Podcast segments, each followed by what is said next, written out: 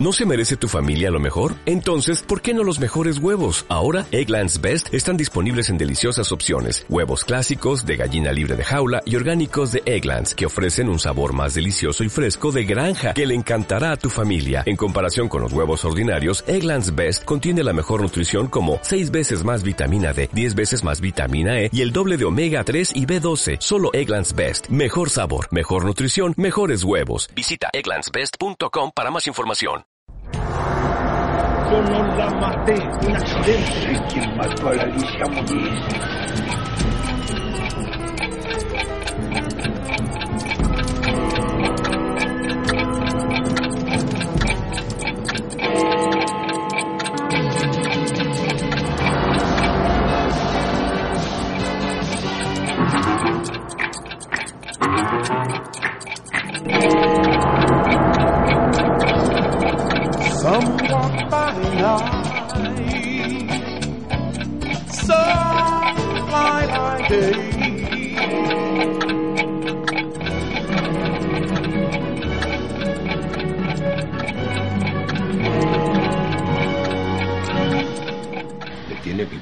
La Argentina entera usted, Carlos, el mundo.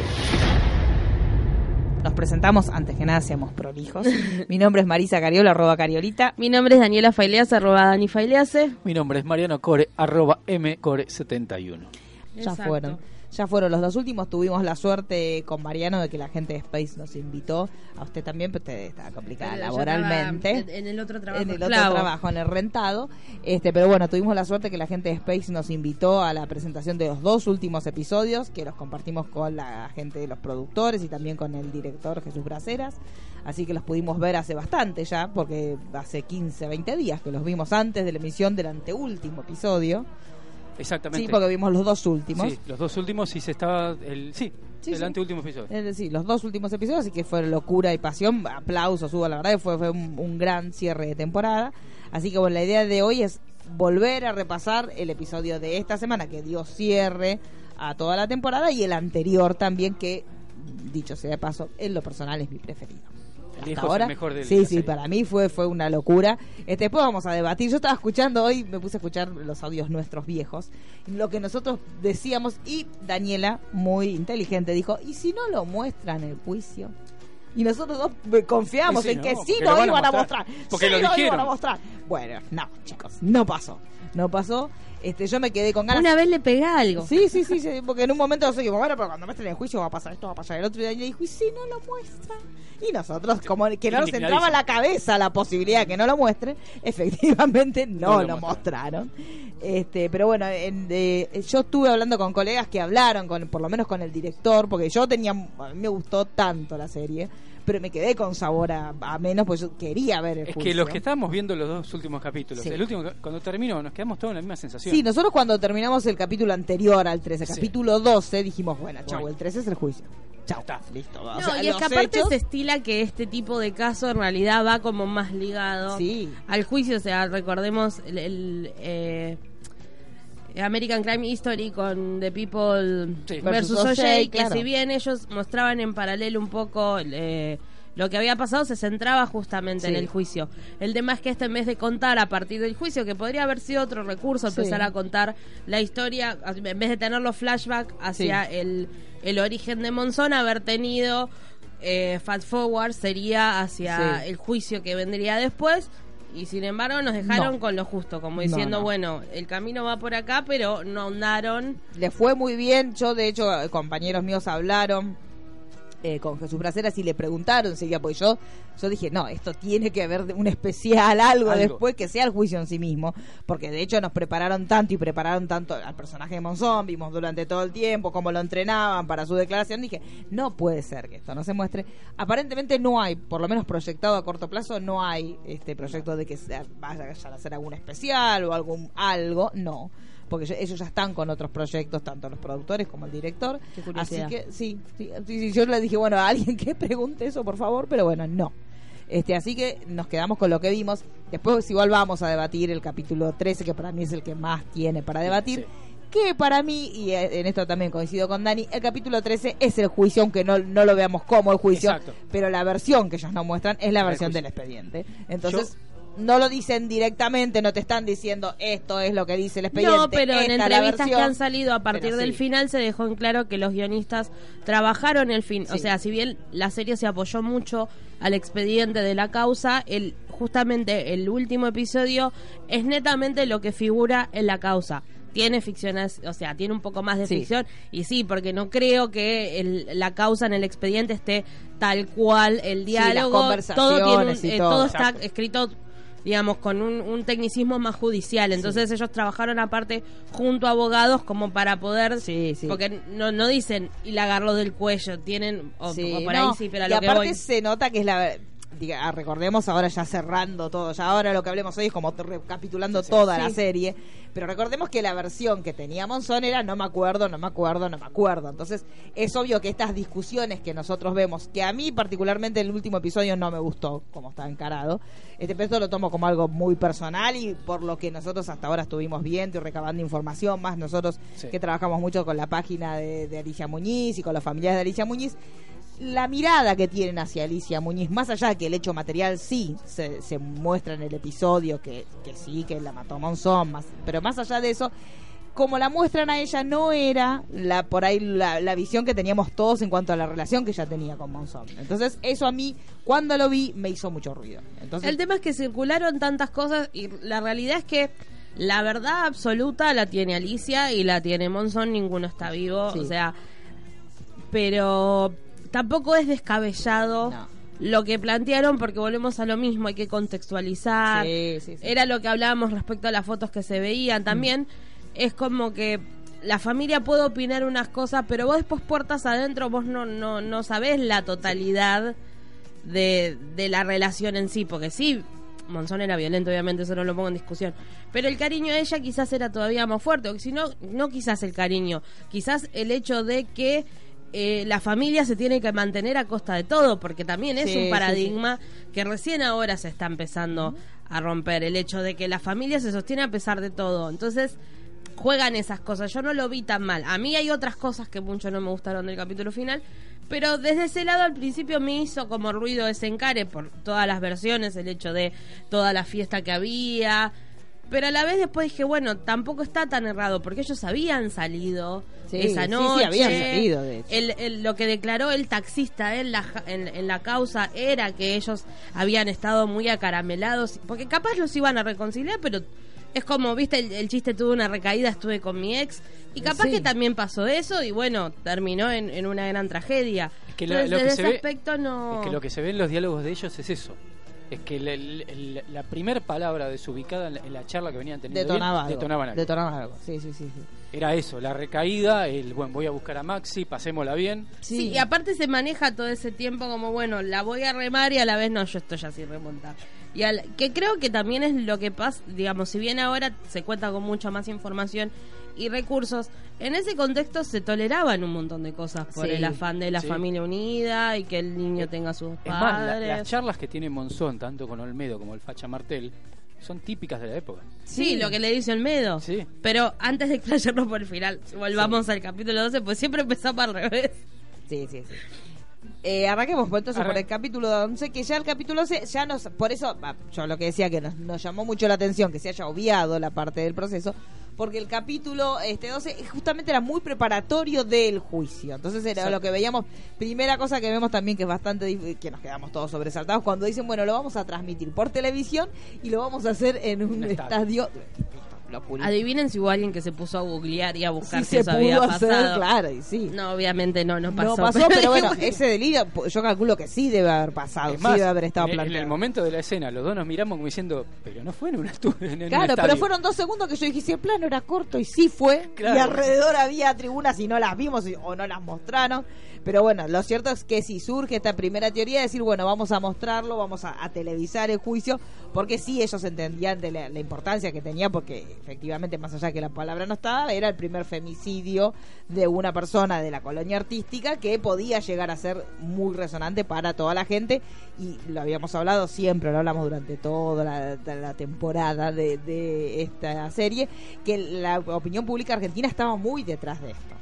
Entonces, y dentro de todo, también conociendo los tiempos procesales que tiene Argentina, fue bastante rápido que se solucionó, porque tenemos otros casos, obviamente con otros intereses de por medio, pero aún tenemos juicios en Argentina, en la Embajada de la AMIA, un montón de juicios que todavía están a más de 10 años de, de los sucesos. Entonces, dentro de todavía ha sido bastante inmediato, con este tema de en el medio la muerte de Olmedo y un montón de cuestiones en el medio, pero había sido un juicio bastante próximo, lo cual daba a entender que la gente seguía teniendo esa avidez, porque no nos olvidemos que también había un morbo importantísimo en cómo se cubría la noticia. Y también había un morbo, esto que tiene mucho en argentino, que no sé si pasará en otros países, esto del héroe caído que les gusta. O sea que en un punto se acuerdan, pero por otro lado está el morbo de verlo en la peor y...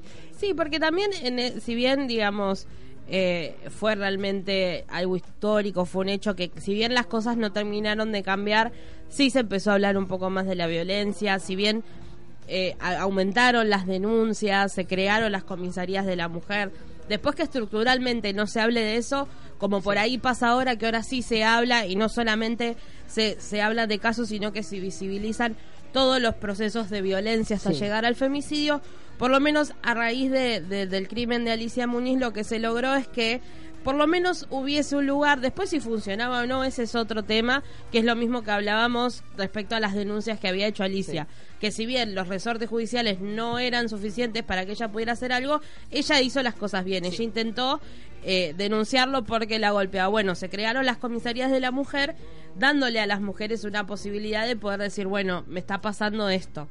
Después si funciona todo es otro es debate otro tema, sí. y, y es otro debate la mirada que hubo social, pero que sí un montón de, de- de mujeres sintieron por ahí la fuerza de poder decir, bueno, basta de esto, sí fue, fue Sí, importante en eso. Sí, sí, tengo un, tengo un espacio donde poder denunciar. Aunque también lo que pasaba en ese caso era que como era un caso más resonante y más mediático, porque lo cierto es que las mujeres entendían que podían hablar, pero por otro lado decía, bueno, pero esto lo están prestando atención porque es ella. Monzón. No, obvio. Porque es Monzón y porque es ella, sí, pero yo, una hija de vecina, lo que sí con el plazo de paso de los años sí logramos es que ahora cualquier mujer que tenga una situación de violencia, más allá de que no se sientan paradas, porque la realidad lo dijimos siempre y lo seguimos diciendo, el hecho de que vos hagas una denuncia no te protege en nada. Es un paso necesario, lo tenés que hacer, pero la realidad es que todavía la sociedad y los resortes no están dados como para que vos digas, hice la denuncia, me quedo tranquila, estoy protegida. No, estás mejor que antes porque hiciste un primer paso, pero la realidad es que todavía las mujeres tenemos que buscar de nosotras arbitrarnos los medios para que las cosas se terminen. Sí, la sí. realidad es que el primer paso de la denuncia es útil, pero todavía no es suficiente. Entonces acá lo que pasaba era que sí, empezábamos a ver un caso de violencia y empezamos a ver que un tipo que era poderoso, que todavía era poderoso al momento de que esto pasaba, estaba en boca de todos y estaban todos los medios cubriendo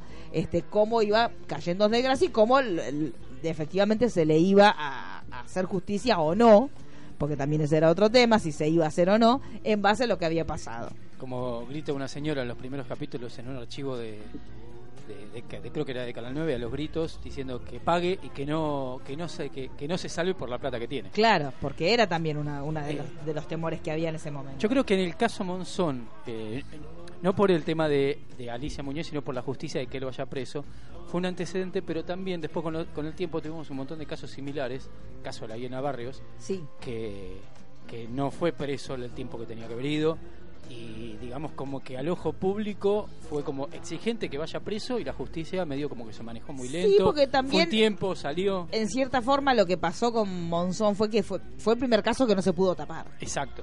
Ahora también lo que, que eso también, yo estaba escuchando los audios de cuando empezamos y la realidad que fue eso, o sea, hoy por hoy las mujeres, la aún las mujeres conocidas salen a hablar y salen a decir que son golpeadas porque entendieron que no es una vergüenza y que no es una deshonra ser golpeada. Pero en ese momento todavía no estaban las cosas planteadas como ahora. No, Entonces realmente Bueno, una lo mismo mujer... pasa con Susana Jiménez Claro. que eh, tardó eh, más de 25 años en confesar que Monzón le había pegado. Siempre dijo que era celoso, que era posesivo, pero nunca había admitido un, un hecho de violencia puntual donde ella haya recibido un golpe y lo hizo hace poco y solamente a medios gráficos. Nunca lo dijo así como diciendo, sí, me pegó. Claro. Entonces, eh, eso también es importante entender que en esa época era totalmente diferente. Entonces, tener una persona este, como Monzón frente a, a un jurado y hablando sobre esto, justamente también frente a una jueza que no era tan bonita como la de la serie, no, No. era Salonia, era una nada. señora bastante más grande, este, pero bueno, también era importante que fuera una jueza mujer la que lo terminara juzgando a él. Es mortal en la, en la parte de la serie cuando analizan eso. Sí, De que es una jueza y no cómo se llama. Alicia. Galicia, sí, ya, pues ya llegan a un nivel, claro, que lo, lo cierto es que es muy importante y esto lo vimos y ahora más que empiezan los juicios acá en Argentina, los juicios por jurados, que lo vimos mucho afuera, pero en Argentina no tanto, pero es muy importante esto de que justamente sea una mujer la que lo termine juzgando a él, este, con toda parte de los juegos que hubo en el medio y esto lo fuimos viendo, hubo un montón de cosas que tenían que ver con lo legal, pero también vimos, por ejemplo, las apretadas al fiscal por su vida personal, que eso más que ser una cuestión jurídica, es una cuestión casi de mafia. O sea, el tema de decir, bueno, sabemos que vos no tenés, que por eso también en base a esto empezamos a entender ciertas cosas que las vimos y decimos, ah, bueno, ahora se acuerdan que nosotros decíamos, bueno, ¿y para qué importa la vida privada del fiscal? Exacto. Bueno, sí, importaba para esto. Era para que entendiéramos hasta qué punto ellos también se tuvieron que frenar porque su vida su vida privada Sí, estaba como en también el- el- la lectura que se puede hacer de la serie es también en parte como el caso Monzón, más allá de, que se haga justicia por Alicia, sirvió también como una especie de etapa para lo que fue la operación Langostino, porque si vos te pones a buscar archivos de la época, y no hay tanta información sobre la operación Langostino como así sobre el caso Monzón, y se dieron más o menos en simultáneo y vimos, o sea, y en la serie se vieron los aprietes que tuvo el fiscal y todo, entonces te, te hace poder tener la lectura de que quizás también eso influyó en el hecho de que realmente la condena, digamos, el juicio fuera rápido Sí. y la condena, como también para eh, correr a Mar del Plata de, de todo ese camino de narcotráfico, que es la lectura que se dio desde la serie, Sí. obviamente. Es ficción, quizás eso está completamente ficcionalizado y no sea así, no es así, pero te hace como Sí, pensar quizás esa, la- esa lectura. Por algo le pusieron. Sí, si no sí, fue sí. así, fue parecido. Sí, sí, sí. Porque si no, no lo hubiera mencionado. Sí, sí, es como sí. lo del facha martel, o sea, te lo muestran como, digamos, como un consumidor y un, uno que reparte, no te lo muestran como un dealer. No, Y más o menos es lo que fue el, mach- el facha martel. claro. Entonces, eh, no, no lo vamos a ver nunca, si fue dealer o no fue No, dealer, porque ya no, hay nadie, prácticamente, No, salvo el hijo él que dice que no lo fue. Igual Claro. él, Él lo confesó, él pero lo confesó, digamos, tiempo. Pero lo confesó como al menudeo, Al ponele, menudeo. como si vos fueras de tu grupo de amigos el encargado de comprar. Pero es para tu grupo de amigos, no es que vos decís, bueno, salgo a vender en mi barrio, ponele. No, bueno, es para mis amigos, listo. Lo consigo, yo consigo para ellos, ellos no se ocupan de ese trabajo, lo hago yo.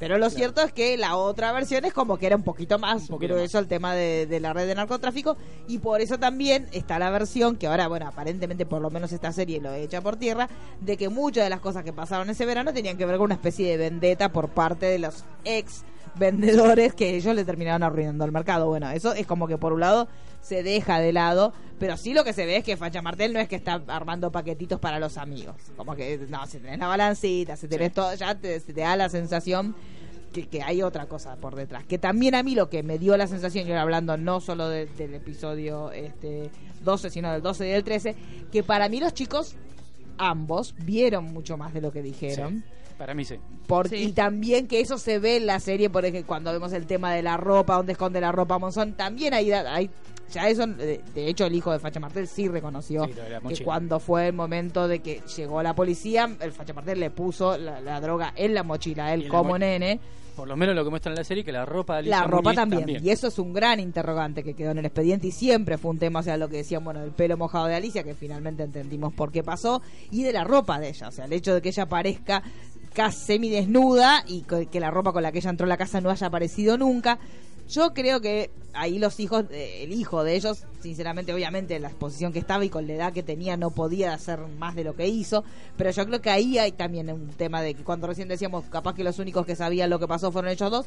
Yo creo que el hijo de ella los, lo supo, Bueno, pero. uno de los rumores dice que en realidad el, el hijo vio todo. Sí. El tema es que justamente fue un debate que, que se dio en casa cuando terminamos de ver ese capítulo que me decía, pero hay dos nenes. El tema es que también le decía, vos pensás un chico que se críe, porque digamos, esta pelea no es, No es no fue única. claro, Un pibe que se crió con una casa ma- eh, tan violenta y suele escuchar los gritos y no meterse y quedarse quieto como diciendo ni respiro porque si no la ligo yo. Y por ahí después cuando crece se pone por ahí en una postura más desafiante e intenta defender a la madre porque hay casos. Es que los casos de pero violencia- quizás también escuchó todo, pero él se quedó quieto como diciendo No que fue en cierta parte lo que mostraron en la serie. por Exactamente. eso. porque le Ah, dice no vayas porque te van a pe- retar Claro. o pegar o algo así. Mira, yo tenía un compañero primario que el padre era violento. Y el padre era y tomaba también. Entonces, cuando estaba muy tomado, hacía alguna escena. Cuando íbamos a la casa, ya era tan naturalizado que cuando el padre se levantaba, tiraba una jarra de vino contra la pared, todos nos íbamos a la mierda. Claro, por eso. Era muy Llega un punto que hay un... hasta de- desde mi lado. Sí, Era sí, como, sí, hay como un hay circuito que, que, que se, se naturaliza en cierta forma. Y más a la edad que tenía Maxi. O sea, la realidad es esa, no era un nene grande, era un nene, realmente era un nene. Y también él podía sentir miedo por su propia integridad física. Si vos ves una situación como la que él estaba Y viviendo. más ese escándalo de esa noche. Claro. Porque es muy raro que, como lo que dice el hijo de Facha Martel, no se lo puede contradecir porque él estuvo ahí, pero no escuché nada. En semejante escándalo es muy raro. Sí, porque aparte No, el- el- la escena que vimos no es una escena al pasar, o sea, es una escena de No, es una muchísima escena de muchísima violencia, violencia. y de muchos gritos Sí. y de mucho ruido. O sea, ya de hecho cuando llegan, bueno, Con ponen música. música. El tema es que también hay que ver realmente cuánto él quiere contar. Exacto. Y también cuánto, eh, como mecanismo de defensa, su propia cabeza, porque digamos, acuerda, puede ser. hay que tener en cuenta un factor psicológico que es muy importante, que el, la cabeza es selectiva con los recuerdos. Y muchas veces la propia psiqui genera Sí, bloqueos, Sí. porque a veces pasa, viste, que hay cosas que no la te podés situación acordar. que quedaba él. O sea, él se quedaba, él se quedaba, se, se- se había muerto su mamá. Su papá iba preso y él se tenía que ir a vivir con los abuelos. ¿Y, y qué, qué vas a decir? O sea, la realidad que vas a decir, lo mató mi papá y yo, y yo acá tengo la ropa. O sea, la situación de él era Sí, terrible. muy difícil. Era Eh, terrible. Y si realmente fue así, que la ropa de, de Alicia la escondieron ahí, él debe haber dicho, bueno, o sea, ya obviamente la situación era terrible, pero él también se quedaba en un nivel de desamparo absoluto. Entonces es entendible que si por ahí pasó, este, pues yo calculo que si evidentemente la ropa estaba en la mochilita de él, si hubiera sido, la- si la, la abuela lo hubiera visto, olvídense que eso obviamente No, era pero parte del capaz que era la mochila del otro nene. Sí, también puede ser que fuera la, mochila del otro nene, pero igualmente era una prueba muy importante, por lo menos lo que decimos siempre, para demostrar que él estuvo en uso de sus facultades cuando pasó, cuando por lo menos después de que pasó en los actos que llevaron a encubrir lo que había pasado. O sea, en el momento, yo, eh, uno cuando como ve cómo está planteada la escena, daría la sensación de como que él la quiso ahorcar y como, bueno, lo que decía siempre, se le fue la mano. Se le fue la mano. Se le fue la mano, la frase era esa, se le fue la mano. Pero lo cierto es que una vez que esto pasa, todos los actos que vienen después, bueno, ahí ya sí se demuestra que está en uso de sus facultades. Sí, sí. Y que son aún peor del, de- del hecho inicial. Claro, es una locura porque ahí el tipo podía, él no sabía si efectivamente ya estaba muerta o no, si estaba inconsciente, él ahí podía haber llamado y decir, bueno, mira, la verdad, llamar a la- al- al 911 y decir, bueno, hay una persona que está inconsciente, porque dudo que él en ese momento pu- haya podido discernir entre está inconsciente o está muerta. O sea, lo cierto es que, que de hecho también cuando uno, la escena está magistralmente filmada. La escena de, de Toda la, la escena asesinato. del baño, cuando él Sí. patea la puerta del baño. Sí, sí, po- po- sí, la verdad que nosotros lo vimos Sí. como si hubiera sido una película de terror, porque realmente Es que está se muy bien lograda la si fuera una atmósfera. película de ¿Se acuerdan que cuando abrió la serie abrió así? Sí. Y, y lograron otra vez reproducir es- ese ambiente de extrañeza, esa es la música, la casa, los golpes, ella totalmente desvalida, o sea, está muy bien filmado. O sea, la- la- el trabajo de dirección que hay acá es No, y mismo de guion, si el- el mismo el guionista contó que él escribió la escena y cuando después la vio realizada no podía parar de llorar. Sí, sí, Y que mismo cuando terminaron eso, él después, cuando hicieron el evento, le, le contaron que cuando terminaron de, de grabar esa escena, el actor El que interpreta a. Monzón eh, se puso a llorar desconsoladamente, porque realmente es muy fuerte. O sea, más allá de que por ahí en, en el caso de la actriz que hace de, de, de, de Alicia Muñiz, hay algunos momentos que sí está como un poquito sobreactuado. Sí.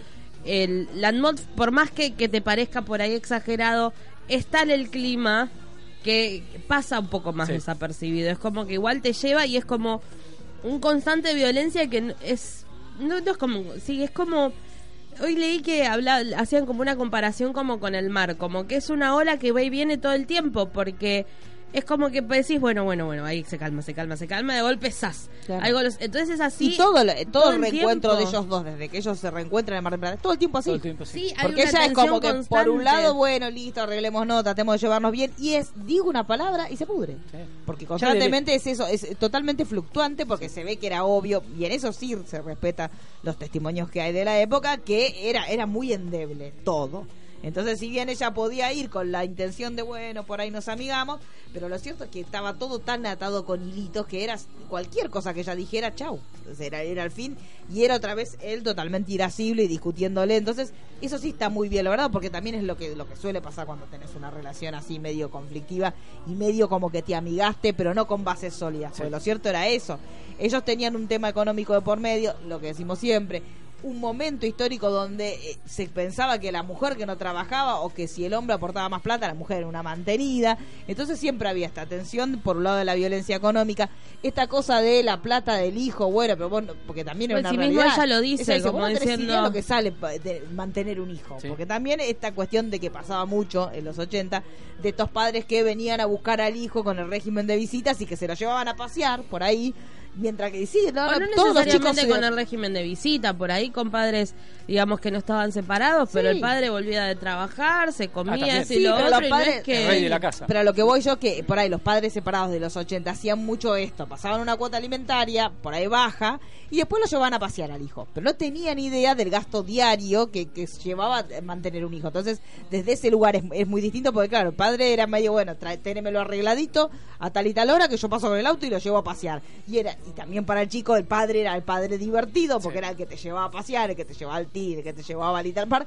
mientras que la mamá que estaba todos los días, que vos decías, che, pero ¿por qué lo pelea? Ahí sí, lo pelea porque tu viejo no le pasa un mango. Entonces, eso está muy bien retratado porque era una, una manera, ahora por suerte el tema de la cuota alimentaria, de los gastos está un poco más legislado y la mujer puede llegar a pedir otras cosas que en esa época no pasaba, por ahí ni siquiera se ajustaban las cuotas alimentarias. O sea, se, re- se- se No, ahora se ajustan y mismo se sabe que en realidad el- los hijos tienen que seguir manteniendo el nivel de vida que eran con los padres Claro. juntos. Entonces, antes era como el, creo que era un porcentaje mínimo del sueldo en blanco. Sí. Entonces, si ganaba dos pesos, era nada. con, y si no arreglaba pues también eso es realidad arreglaban con el empleador para que el recibo de sueldo en blanco fuera menor para que el porcentaje fuera sobre ese recibo de sueldo que era más bajo entonces siempre hubo con un montón de conflictos y también lo cierto es que Maxi era el hijo que nació en la abundancia no era como los otros hijos que los otros hijos habían eh, nacido ya en una situación más complicada o vieron cómo crecía. Realmente Maxi ya creció con un, un hombre adulto y que tenía un cierto estatus. Entonces lo cierto es que era bastante más complicada la situación de él en lo atinente a, bueno, regulemos esto en base a lo que vos tenés. Sí. Y, y no solamente eso, sino como se- se marca en todo el capítulo como Alicia también le empieza a pedir a Monzón que no haga t- ciertas cosas, Claro, como de no manejes, sí. y ya él, ya cuando ella le dice no manejes, ya empieza otra vez a... Y que lo- eh, esto lo vimos con Pelusa, lo vimos siempre, ¿eh? cuando alguien le pone un límite, salvo la Brusa cuando era por un tema de profesionalismo, pero es el único que le pudo poner un límite. Después cuando Pelusa le decía, no, no fíjate si manejás, fíjate lo que haces, era como que él no, so- No, no, no no. toleraba ningún tipo de límite. Entonces, No, y aparte se nota que, que Monzón está como muy fastidiado. Es como que no, no, no, no distingue, porque no es que se violenta por eh, algo que vos decís, bueno, le dio todo. O sea, ya le dijo hola de otro tono y le molestó. o sea, llega a un nivel de Como fastidio. cuando le dice que están hablando de Maxi, y ella le dice, bueno, salió, salió inteligente que- porque salió a mí. claro. Ya ahí la cara de Monzón es... oh, Claro, sí, sí, sí, porque había como una cuestión, porque también Monzón era la figura del tipo bruto. O sea, la figura del tipo que había triunfado, pero era el bruto. Dentro de la opinión pública, a todos lados. Sí, era y. Alicia el era otra temperamental, el visceral. Con Susana Jiménez también era como la becha y la bestia. Era esta cuestión del tipo que uno la mira ahora y mirás las películas que él filmó y no puedes entender lo que les debe haber costado sí. filmar esas películas. Por, propósito, los que no las han visto, vuelvan a verla, Mari. Yo la volví a mirar. este Es un nivel de delirio. Yo no puedo creer cómo esa película Fue exitoso. fue exitosa y aparte como fue tan popular con un tema, con un tópico tan recurrente como era el, el tema aborto. que fue más que nada el, el, el rum rum que hubo del romance de ellos. Sí, Yo pero creo más que- allá de eso es una película siniestra. Es que para mí la, no, no la ven prestando atención. No. O sea, prestando atención a ciertas escenas Es para ver locura. si se nota o no si están de verdad. Exacto. Sí, Creo que pasa Es por ese lado, no el- es que se ve prestando la, película, atención a la trama. Entendiendo lo que pasa, porque la, eh, la Es película de la Mari es es, una como... bestialidad. Es como Magical Mystery Tour. es una locura, pero aparte Es es, algo que una no lo- tiene sentido. no tiene sentido, pero aparte la obsesión que ella tiene con el aborto y o sea, es- hoy por hoy no tenemos una película que mainstream, porque sí tenemos nosotros todo el tiempo vemos películas y tratamos de divulgar películas que tengan que ver con la temática del aborto, pero no tenemos, imagínense, no, no se me ocurre a una persona tan conocida Polka. Claro, pero si fuera, claro, o si, o si Pampa Film hiciera una película donde una actriz de- que esté en su mejor momento hablara todo el tiempo, estuviera totalmente obsesionada con el aborto. Y, y viera desde, desde sus comienzos, desde chiquita, vos la vieras que ella tiene contacto con el aborto, contacto con... O sea, es una locura. Esa película es una locura. Obviamente Monzón ni, ni idea de lo que estaba haciendo, porque la realidad el papel de la película es el del cemental, no, Sí. no, no es otra cosa. este Pero es una película muy loco que una película tan recontra mainstream para la época tuviera ese mensaje súper Sí. fuerte, súper fuerte. Y moralizador. Sí, O encima. tipo, bueno, te hiciste un aborto, te moriste. O sea, es así, Sí. no había, no había, pero es real. No hay término medio. No hay término medio. Y aparte ese, ta- bueno, ella dejó solo a los hijos porque se hizo un aborto. Vamos a criarle los hijos a la abortera. No, es un- es Una un- locura. si- los que no la hayan visto, Sí. se las recomendamos que la vean porque es como una, una rara avis dentro de la época esa. Sí, no, no, no, un, un delirio. Una la, la escena cuando ella ya está casada, que tampoco quiere. Claro, sí, y te mato, te mato y me mato. Cuando, el cuando él que ya estaba, dice, bueno, me estuviste jodiendo toda la vida con que no teníamos relaciones, porque no estábamos casados, ahora que estamos casados, y ella le dice, te mato y me mato, le dice, ella cuando están por tener relaciones, ya casados adentro de su propia casa. Ah, un delirio. nivel de delirio importantísimo. Pero bueno, Es genial la, la escena que está el, el abogado de, de Monzón con la abogada que están viendo el, el panel con todas las fotitos, Sí. que están analizando que la jueza, que se llama Alicia, y cuando dice hay que enseñarle a Monzón a, a que se aprenda el guion, y ella le dice, pero Monzón es, es actor. Ah, es ah, es cierto, claro. Sí, ahí es maravilloso Es muy cómo el personaje del abogado lo manipula Sí. al abogado. Ahí te das cuenta también que eso eso me gustó mucho, cómo ella movía los hilos desde siempre, pero cómo le dijo, bueno, yo voy a hacer de que vos te aprendas, yo voy a convencerlo a él, pero que él sienta que le di a la tuvo él. Eso me pareció como Sí. genial poder decir, bueno, porque el hombre necesita eso, aunque vos lo estés llevando a donde vos querés, él necesita sentir que llegó solo. Sí. Entonces, esa, esa frase quería cuando dice, bueno, y bueno, hagámoslo. Qué Exacto. buena idea. Como diciendo, mira la que se me ocurrió, ella la mía diciendo, qué boludo. Pero bueno, está bien, sí. Sí, Seguí genial. pensando que lo ideaste vos. Este, bueno, pero eh, Como Timón y Pumba, que dice Claro, Pumba la idea y Timón dice sí, porque se me ocurrió una genial idea. Claro. No, la dijo Giovanni. es lo mismo, es lo mismo. A mí me- eh, eso me pareció como muy, muy, muy genial, porque bueno, él, Monzón siempre dice que como él ya no tuvo contacto con su hijo durante todos estos años que eh, luego del, del asesinato de Alicia, lo que él quiere es que justamente testificar, testificar porque él cree que es la única oportunidad que su hijo tiene de verlo y él suponiendo que el hijo en ese momento no haya visto nada, quiere que escuche Sí. su propia versión, entendiendo que durante el tiempo que él estuvo preso, obviamente escuchó la versión de la familia de Alicia, entonces dice, bueno, yo necesito testificar, y ahí también la manipula a la abogada para que lo manipule Sí. al abogado. Eh, aparte que agrega también, solamente para decir mi verdad y que eh, y honrar a Alicia. Claro. O sea, el marote que tenía Monzón en Sí. ese momento. Sí, sí, bueno, pero él siempre Es que él esa estaba convencido de que no. De que no pasó Es nada. que la versión de se me fue la mano es básicamente la postura que él tiene con, to- con todas las mujeres y con las que tuvo con todas las mujeres de su es vida. una frase de la época también. Es muy frase de la época, es muy la frase eh, machirula, Sí. este, pero tiene mucho que ver con eso. Como decir, bueno, te, te pego un poco está bien, el tema es que te pegué de más. Exacto. Pero la, la pegada de base como que es algo Sí. sobre, sobre lo que después podemos discutir el nivel. Sí. Entonces, en lugar de discutir, no, no me pegues, es no me pegues tanto. Entonces, la discusión pasa por el tanto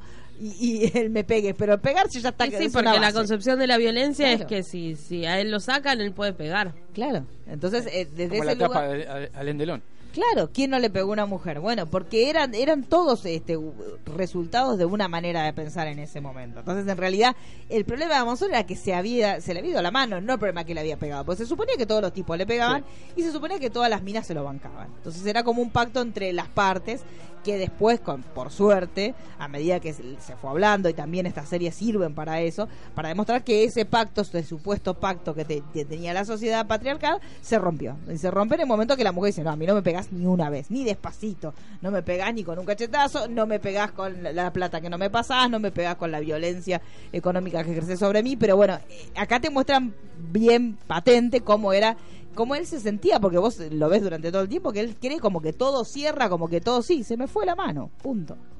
Entonces la, la cosa pasa por ahí, que eso me parece que es recontra interesante de construirlo hoy por hoy, pero entender que eso en ese momento era así. Era sí. la norma. Es Era que la norma. Era el, el tema de. eh, Te lo tenés que bancar, vos firmaste una libreta. eh, el y por algo el matrimonio para toda la vida. Entonces, por eso a mí, cuando mm, hablábamos de. de- y mismo en el, en el primer capítulo que aparece Alicia, netamente, en el, en el de Alicia, esa desesperación que ves que uno obviamente en, en la lectura que uno hace ahora de las cosas, obviamente te hace ruido porque vos no podés comprender que realmente pasa eso porque sabes del, tenés mucha más información, Sí. muchas más opciones, eh, digamos, eh, o- digamos, opinás del, del tema de la maternidad que tiene que ser deseada, en una construcción social, y así en un montón de cosas, entonces te choca en un primer momento, como Sí. decir, pará, tanta desesperación, y cuando vos te parás en 1980 decís, bueno, no, pero está bien, ella es como que se le estaba pasando el arroz. Claro, sí, ¿Entendés? sí, una piba de mm, 30, un poquito más, soltera, que Sin hijos, sin hijos, claro, era Hasta era mejor que hubiera estado hereje, separada, claro. Pero desde el punto de vista de ella, hasta era mejor que hubiera estado separada y, y con un hijo. Sí, pero sí, no, sí. no que no hubiera tenido una experiencia que, que ah, frente a los papeles ella no hubiera estado casada. Entonces por eso se entiende también la premura de ella y cuando ya ve que, inclusive lo vimos, cuando la hija de él ya va a tener, dice, ay, pero me estás cargando, la hija de él va a tener familia y yo, Yo no. acá que no lo voy a tener.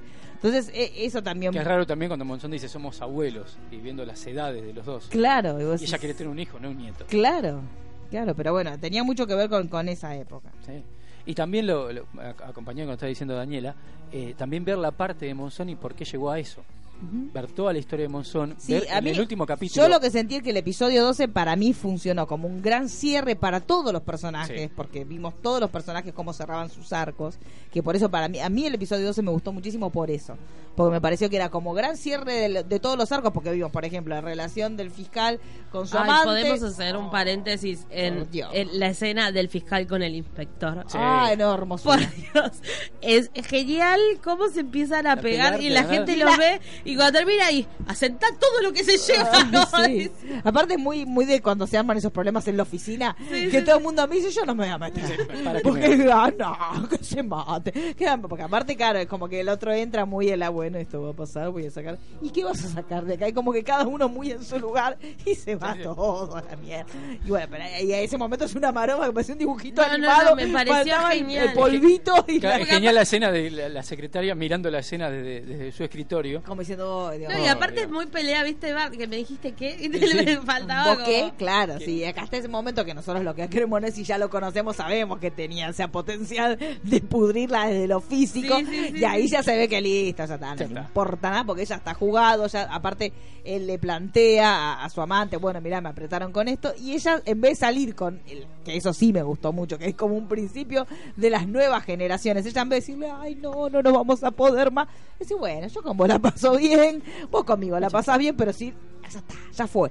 Y él se queda como, ¿Cómo no vas a pelear? No me vas a decir yo por vos hago todo y no importa. Y sigamos. No, ella es muy no, práctica. sí, ella es muy práctica y dice, bueno, la verdad que yo con vos la paso bien, pero si la vamos a dejar de pasar bien, no la pasemos más, listo, ya está, no nos veamos más. Y él se queda como medio un, bueno, listo, ya está. Y ella Si era como, tan simple hubiese dicho que sí, debe haber pensado. Claro, y si, si le hubiera preguntado antes, porque pensando que ella le iba a hacer una escenota, que capaz que le iba a decir, le voy a decir a tu mujer. Y la mira y dice, no, la verdad sí, tenés razón. ¿Eh? la carita de ella me está Y ahora jodiendo. me lo venís a decir. Claro. Pero bueno, tan fácil. Eso, eso también se cierra esa, esa línea narrativa del, del amorío de ellos dos, que después la vemos a ella caminando, que ahí nos damos cuenta que tampoco para ella fue tan fácil. O sea, ella le hizo esa postura de, bueno, mira, la pasamos bien y listo, si no, no la podemos seguir pasando, chau. Después la vemos ella caminando, como que sí, realmente le afecta, porque lo cierto es que más allá de la relación que tenía con él a nivel pareja, también había una relación de compañerismo, incluso de admiración por cómo llevaba adelante la, la carrera y cómo llevaba particularmente este caso. Entonces, obviamente, más allá de que ella se hizo la cancherita, bueno, fue un dolor para ella. Pero a mí lo que me gustó mucho de este episodio fue cómo fuimos cerrando todas las líneas. Por eso yo decía, esto, esto ya son las bases para que venga el otro que es El juicio, y la noche en diferentes. eh, Sí, yo, el- yo en mi, post- en mi serie mental, yo pensé que la, la noche la íbamos a reconstruir con los testimonios del juicio. sí. Eso es lo que habían dicho. Yo pensé que era eso. Como, un par- como venía prácticamente Claro, toda la serie. venía. Entonces yo dije, bueno, acá cerramos todo, cerramos él con su, porque de hecho después lo vemos al fiscal con su mujer, como Sí. diciendo, bueno, vamos a arreglar, que me quedó, con- me quedó esto, arreglamos todo con este, por este lado, pero la vimos también a la hija de, de Monzón cuando ella logra, cuando la abogada logra que efectivamente hagan esto que ellos querían, de que él, él testifique, lo vemos como la hija pasando letra, como en su momento pasaron letra para la Mari, que eso también es otro círculo que cierra. Sí, aparte justamente hablan Claro. de eso y repiten los diálogos. El diálogo ese, estoy caliente. O sea, podía haber elegido otro diálogo. Sí, no, fue muy fuerte. el diálogo No, a mí me pareció como muy fuerte que la hija le diga, diga dije. sí. Ah, con ¿Por todos los diálogos que hubo, claro, cholo, feliz año nuevo. Podría haber sido otro el diálogo. Pero bueno, ahí también cerramos esa línea que, que también. Pero bueno, creo que es la misma que habían estado practicando. Sí, que sí. ella le preguntaba, ¿qué es caliente? Sí, Claro, bueno, sí. Listo, dejamos. Pero bueno, esta cuestión de que ella de chiquita no sabía lo que era caliente, de grande ya se ríe. No, y la diciendo, incondicionalidad que ella tiene para sí, con su padre. sí, sí, sí. Porque, es más, si bien mencionan al hijo mayor, eh, creo que el, el otro hijo que tuvo con Pelusa aparece. Eh, Sí, en los primeros capítulos, pues, Sí, ya no. y creo que aparece cuando fallece Olmedo, que le hacen Sí, una misa sí. al tío. Eh, Hermida, no, Olmedo. Y, pero la hija es incondicional a él. Sí, sí, sí. sí. Y es a la que manda que espía al Mati. eh, y en la la vida que- real sigue siendo cual. incondicional, Sí. ¿eh? porque de hecho fue la que dio los derechos para que se haga la serie y ella sí abona la teoría de que efectivamente fue un accidente y que no Sí, fue que le crea a su padre. Claro, ella le crea a su padre y crea la versión de su padre. O sea, que esto que vimos, y ahora sí, ya cerrando la línea de ella y su padre, esto que vimos de que ella de chiquita vio como el padre se iba, después cuando el padre fue- estuvo preso, lo fue a acompañar y le llevaba comida y siempre, inclusive poniendo en riesgo hasta su propia relación de pareja por esto de ir siempre atrás del padre, aun cuando el padre hizo lo peor. Sí. Este, Que tenía, que, eh, el, eh, Monzón con la hija tenía el mismo problema que con Alicia. Cualquier cosa lo sacaba. Sí, pero en realidad Monzón tenía ese problema Sí. él, Sí, con todo con el todos. mundo. El tema es que para mí también lo que pasa, primero que tampoco explotaron al 100% la relación con Pelusa, pero estaban con Pelusa en- con cierta paridad.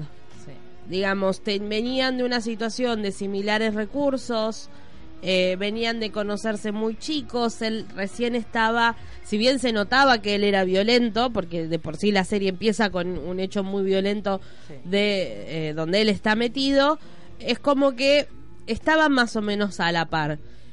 En el caso ya de, de- de su hija, que a partir de que él empieza a tener éxito, empieza a tener recursos que claramente ni él ni Pelusa tuvieron cuando eran chicos, y mismo Alicia, que viene de un mundo completamente distinto, primero que es uruguaya y en Uruguay hay, si bien sería como el país hermano, hay otro tipo de, de- de vida por ahí como... eh, debe haber zonas pobres, pero eh, justamente Alicia es más clase media trabajadora, eh, ella ya se trabajaba, digamos, era autosuficiente, si bien trabajaba con su anterior pareja, tenía un trabajo, Pelusa nunca es que trabajó, sino que siempre fue la mujer que quedó en la casa, o sea, más como el estereotipo de, de familia, entonces también lo alteraba por eso, porque era alguien muy distinto a él. Sí. Pelusa dentro de todo iban a la par, o sea, él le pegaba y Pelusa le devolvía. Entonces, Sí, era de hecho como Pelusa le, le pegó un tiro, o sea, es, es la, la- Susana lo que hizo fue alejarse. Después con los años aprendió a devolverlo porque de hecho también lo hizo en su vida personal. Pero a lo que voy es eso, eh, Pelusa se, pone, se ponía en, un punto, en una paridad de decir, loco, no, vos, vos te desubicaste, te pego un tiro, se terminó, te tiro la ropa por la ventana, que también es un hecho de violencia, el hecho de que, y si también te pasa a una mujer, o sea, el hecho de que a vos te revolé la ropa por la ventana, también es un hecho Sí. de violencia. Entonces, Pelusa no le tenía tanto miedo porque lo había, había crecido al lado de él. La Exacto. realidad es eso, son esas... no lo tenía como el ídolo, era, era Carlos, Y no son era esas, Monzón. esas relaciones que también se daban antes de los chicos que crecían juntos y después se convertían en un matrimonio y formaban una familia, pero era esto de crecer juntos que a vos te lleva a otro nivel de familiaridad. Susana cuando vio que se puso pesado se fue, se abrió, pero tampoco se enfrentó. No, y aparte O sea, mismo Susana el- también intentó desde sus recursos intentar cambiarlo en cierta manera, porque es como decía Lucho Avilés en el especial, en el último especial de, de, de Monzón, que, que en realidad la que lo la palabra no es educó, pero digamos lo, lo preparó más para volverse como parte de un jet set internacional, porque medio que lo Sí. fue. Eh, fue Susana, que cómo vestirse de etiqueta, las buenas marcas, cómo ella también trató de meterlo en su mundo. Y yo creo que ahí también está la diferencia en las relaciones entre las tres. Es que eh, claramente Susana y Alicia fueron las que intentaron. Primero que conocieron a Monzón, no a Carlos. Sí. Pelusa conoció a Carlos. Y cuando se ponía loco le decía, vos no sos esto. Y ellas intentaron como cambiarlo o tratar de, de, de como limitarlo y decirle, bueno, no, llegamos hasta acá. Porque yo creo que si no hubiese habido, digamos, no se hubiese enterado de Susana Jiménez, yo no sé si en la vida de Carlos Monzón hubiese existido o Susana o mismo Alicia. Porque era muy de, de, de ese patrón, de, de toda la vida es toda la vida. Sí, sí, sí, sí, sí eso, eso es verdad. Si no hubiera sido tan notorio, por ahí hubiera seguido. Este, de hecho, Pelusa sí, sí habla, ella habla de ella como que ella fue el amor de la vida de Monzón. Este, que la hija no, la hija dice que ella cree que fue Susana el amor de la vida de, de su padre. Pero lo cierto es que sí, eran paradigmas distintos. Que mismo Pelusa salió a apoyarlo. Sí, sí, sí. porque En, en el capítulo 12 vemos que ella le da un VHS y le dice, míralo solo. Y es justamente una entrevista, de, digamos que pasó realmente, no es que está ficcionalizada, eh, donde Pelusa apoya a Monzón. Entonces Sí, también pero ese si es el el día de tema. hoy lo seguimos viendo y de hecho él se murió yendo a visitarla a ella. o Por sea, eso, digamos, entonces pasa que- por otro lado. Yo creo que si Monzón hubiera salido de la cárcel, se hubiera estado- vuelto con hubiera ella, vuelto con seguro, seguro, seguro, seguro, sí, porque sí. era era el lugar donde él todavía sentía que lo aceptaban y que que esta brutalidad que nosotros vemos, esta animalada que él había hecho, donde todavía era como contextualizado como un se me fue la mano, Sí. como realmente yo creo, porque yo creo Sí, que estarías muy borracho eso, y se te fue la mano. Sí. Porque en realidad, digan, volvemos a lo mismo, no, no es para justificar. Eh, las drogas y el alcohol no te vuelven, sino que te desinhiben y Claro, exacto. De potencia. Entonces, desde ese aspecto es como más no estaría muy borracho, se le fue la mano y la realidad es que no hay excusa, digamos, él era violento más allá del alcohol, más allá de Sí. del boxeo mismo. Por, por eso es bueno, como hizo la serie, mostrar toda la historia de Monzón, de dónde venía, Sí, sí, sí. qué le pasó cuando dejó de boxear y pasó a ser el, del jet set, cómo Obvio. se descontroló para llegar a esa noche. Y que no lo para, hace- para decir pobre Monzón, sino para decir cómo llegó a eso. No, obvio, y que lo hace sin justificar, porque eso es también muy importante, porque muchas veces quizás para vos, en- mismo pasa con los asesinos en serie, vos por ahí como para entender la psiquis o, o las estructuras que formaron esa persona, por ahí pueden acusarte de que tratás de, de generar una empatía o algo. No, acá te están mostrando las dos caras de una Sí. moneda, porque que en realidad eso, así sí. la serie empieza así, campeón, ídolo, femicida. Entonces, realmente las, digamos, el, el, podríamos decir, el spot para vender la serie fue exactamente la linealidad que tuvo la temporada. Sí. Porque lo vimos empezar a formarse para llegar a ser campeón, convertirse en un ídolo, porque la época que está con Hermida, que está con el turco, es la etapa del ídolo, donde, eh, campeón, eh, Sí. campeón, te traigo los churros, te traigo esto, te pongo más fiambre porque mi jefe rata, campeón, vení, campeón de allá, al femicida, que fue como murió siendo un femicida. Entonces yo creo que la serie respetó mucho y desde, si bien obviamente son tres episodios, hay capítulos que por ahí son un poco más lentos o por ahí uno no lo termina de entender, pero respetó la esencia de lo que venía a plantear, no es que te va a, vano- a vanagloriar a Monzón, no, pasó esto. Exactamente. No, no, eso, y- eso fue lo mejor. Y lo que siempre decimos, entender la serie, ahora poderla juzgar, habiendo visto todos los episodios. O sea, ¿se acuerdan que en su momento también fue, ay, pero ¿por qué Cartel dice, ve ídolo, por qué dice? Bueno, porque realmente fue así. Claro, Y ahora fue. entendés que todo lo que te mostraron, y eso nos pasa siempre, o sea, que uno muestre cómo... eh, eh, son también síntomas y, y cosas que vos necesitas ver para entenderlas y reflejarlas en vos mismo y en las relaciones que tenés vos. La realidad es que era necesario ver cómo había sido la infancia, cómo fue la adolescencia, cómo fue su carrera. No era gratuito, porque si no vos haces una serie de un episodio de- del Listo. final cuando él la mata. Punto, ya está, ¿querés eso? ¿Y realmente qué entendiste? Sí, que la mató, pero no era ese el punto. O sea, lo hablamos el otro día cuando también hablábamos de, de Once Upon a Time. O sea, hay cosas que se muestran porque desde la visión del director y de los guionistas creen que es necesario, en este caso es acertado, entender la plenitud de la persona, lo que decimos siempre. Un asesino no es una persona que está guardada en un cajoncito, en una celda, que le abre la puerta, sale, mata y vuelve a entrar. No son objetos eh, que están No, afuera de una sociedad. Exacto. Y más en el caso de eh, los femicidas y mismo tipo, te querés correr de la cuestión de género. El psicópata, el psicópata es, la mismo, persona más encantadora del mundo. sí. Y, Y, digamos, que vos la muestres como eso, no es que lo estás convalidando, lo estás mostrando, porque es necesario que lo entendamos. Entonces, cuando Y nosotros sí. miramos Ted Bundy y mira y vos lo ves a él y lo ves a él defendiéndose y lo ves a él como abogado y lo ves a él trabajando en un lugar de defensa de las víctimas, vos decís, ay, pero ¿cómo muestran esto? Pero que, que quiere mostrar que uno sea bueno, que uno empatice. No, te quieren mostrar que es eso, que en un psicópata conviven las dos cosas, el tipo socialmente adaptado y el tipo que por otro lado sale a matar minas como si fuera un deporte. Entonces, la realidad es esa, es complejo, es mucho más complejo que por ahí la mirada de Disney que podemos tener de malo es malo, es negro. Sí. No, Es no, como, no pasa o sea, por ahí. eh, eh, en un futuro hagan una película de Bill Cosby. ¿Qué vas a mostrar? ¿Solamente cuando drogaba a las mujeres? No, vas a tener que mostrar que el tipo en ese momento era la imagen de la Exacto. familia norteamericana modelo. Sí. El padre de familia, que tenía sus hijos, que tenía su esposa, que era gracioso. Entonces, desde ese lugar, si vos no mostrás la realidad y cómo realmente se, se, se planteó, cómo lo vivieron todos, porque la realidad es que la sociedad argentina lo vivió así. O sea, la sociedad argentina lo vio como un tipo que era súper humilde, que por, por, por conducta y por trabajar firme, logró llegar al lugar donde estuvo, que logró llegar al jet set, que logró estar un tipo que había nacido en una villa, terminó estando al lado de Alain Delon. Lo cierto es que, bueno, después el tipo fue un asesino, pero convivieron las dos cosas en la misma persona. Entonces, no es que lo estás glorificando, te está ayudando a entender los procesos mentales, sociales y, y psíquicos que pasan por una persona de, de llegar de lo más bajo hasta lo más alto y perderlo todo por ser un asesino. Entonces, ahora sí, eh, ahora si a alguien no le gusta, puede pasar que a alguien no, No, le guste. obvio, como en pero todo. tenés que verla. Y Ah, sí. La realidad es así. Nosotros, si salimos a opinar porque vemos un afiche, y sí, bueno, es cómodo Sí. y obviamente, y, te- y si depende de dónde te pares, te va a dar este, más preponderancia, pero lo cierto es que no tiene sentido. Y ahora vos entendés que acá, y más en esta serie en particular, nosotros también cuando hablamos de 13 razones, eh, también hay un montón de series que tuvieron buenas intenciones y que no tuvieron buenos resultados. Porque la No, realidad es que aún aparte- asesorados, en este caso se nota, yo por lo menos siento, más allá de que te guste o no, el enfoque del último episodio del 13, lo cierto es que sí se trabajó interdisciplinariamente Sí, sí, sí, sí, y se trabajó bien. Sí. Sí. Y se, y- mostró, se mostró lo que eh, figura en el expediente y se mostró Monzón asesinando a Alicia Muñiz. Sí. No se hizo. Sí, eh, digamos, la Monzón, "Uy, Me caí encima y la maté. No, no, no, tampoco se, o sea, porque si bien el, el tema es donde vos te situás, pero en realidad vos lo que estás viendo es lo que decía él, se me fue la mano, y vos lo que estás viendo es que literalmente se le fue la mano.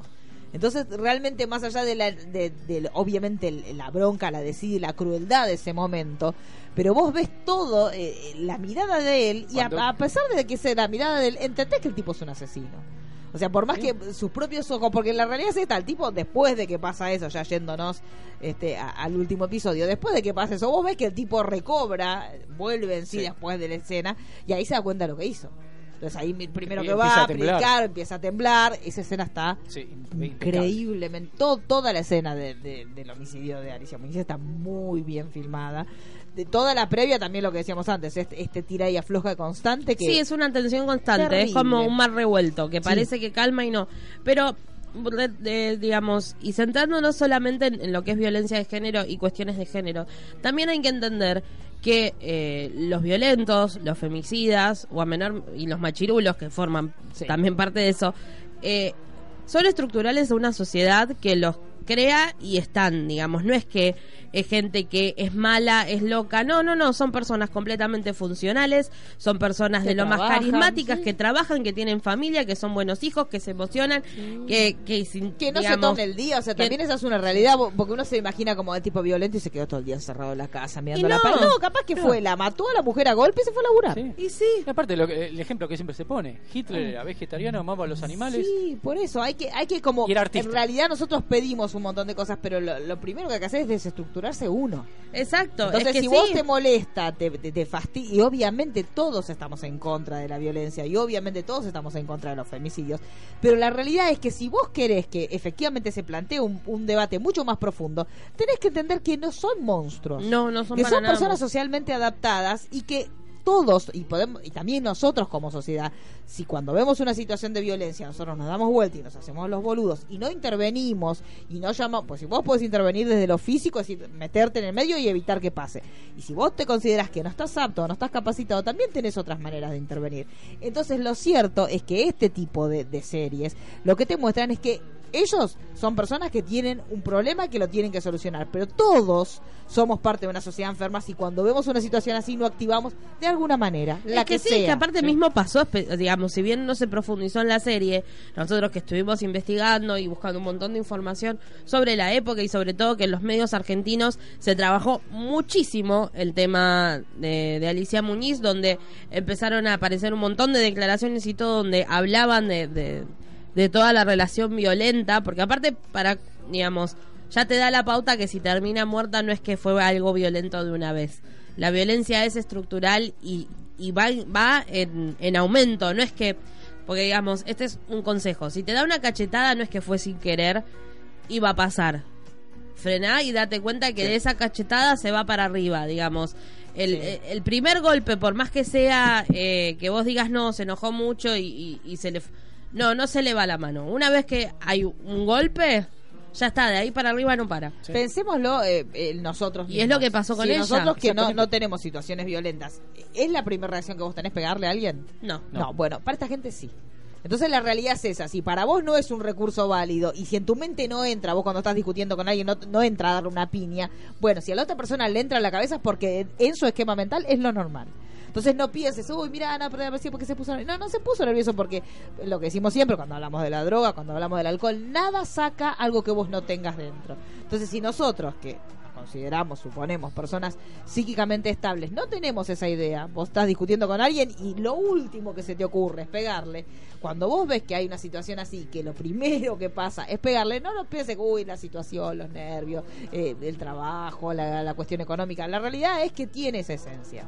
Y, y en, el, en el caso de Monzón vemos que él se crió en un ambiente así, donde durante todo el tiempo vi- vio cosas terribles y, y también naturalizó la violencia, por lo cierto es esto. Eh, Es que sí, porque chico para él eso le pasaba por al lado y no... La realidad es que un montón de gente que nosotros, por eso en general se repite mucho. Sí. Eh, eh, cuando vos estuviste y desgraciadamente te criaste en un ambiente violento, es muy normal porque son los recursos que vos tenés, que vos crees que son normales. Vos no entendés que Bueno. no es normal que un padre se discuta con una madre y le pegue una cachetada. ¿Te No, y aparte también hay toda una estructura social que avalaba Claro. ese tipo de violencia, porque hoy por hoy, por más que haya casos de personas que se crían con violencia, mediáticamente, socialmente, se está visibilizando y hablando. Que no está bien. Y no está bien, y aparte es- se avanza a nivel de derechos. Por ejemplo, corriéndonos del tema de, de específicamente de género, pero con los chicos. Creo que hasta mi generación más o menos el golpe estaba permitido. Sí. Y Era en la la de ustedes y para arriba No más. olvidar. Era, a, mí- a mí me han dicho, cuando yo venía llorando del colegio, me pegó tal, me dice, bueno, pegale. Claro.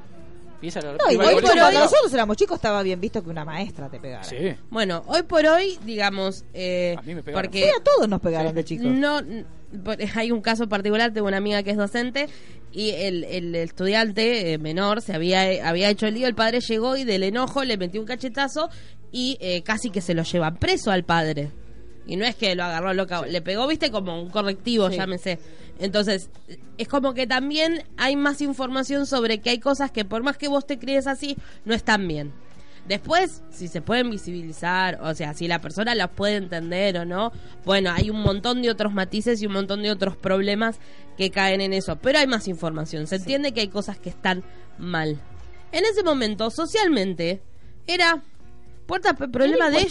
Sí. La realidad es que era Lo incuestionable. que pasa en la cama queda en la cama y vos decís, pero si te está diciendo, bueno, mismo pasaba, la escondían, pero nadie salía a decirle, La- la- che, no, esto está mal. No, bueno, está borracho, la policía, Sí. está otra vez borracho, ya se le va a pasar. No, no había alguien que decía, bueno, pero pará, esto está mal, ayudemos, bueno, vos te tenés que ir de... a-".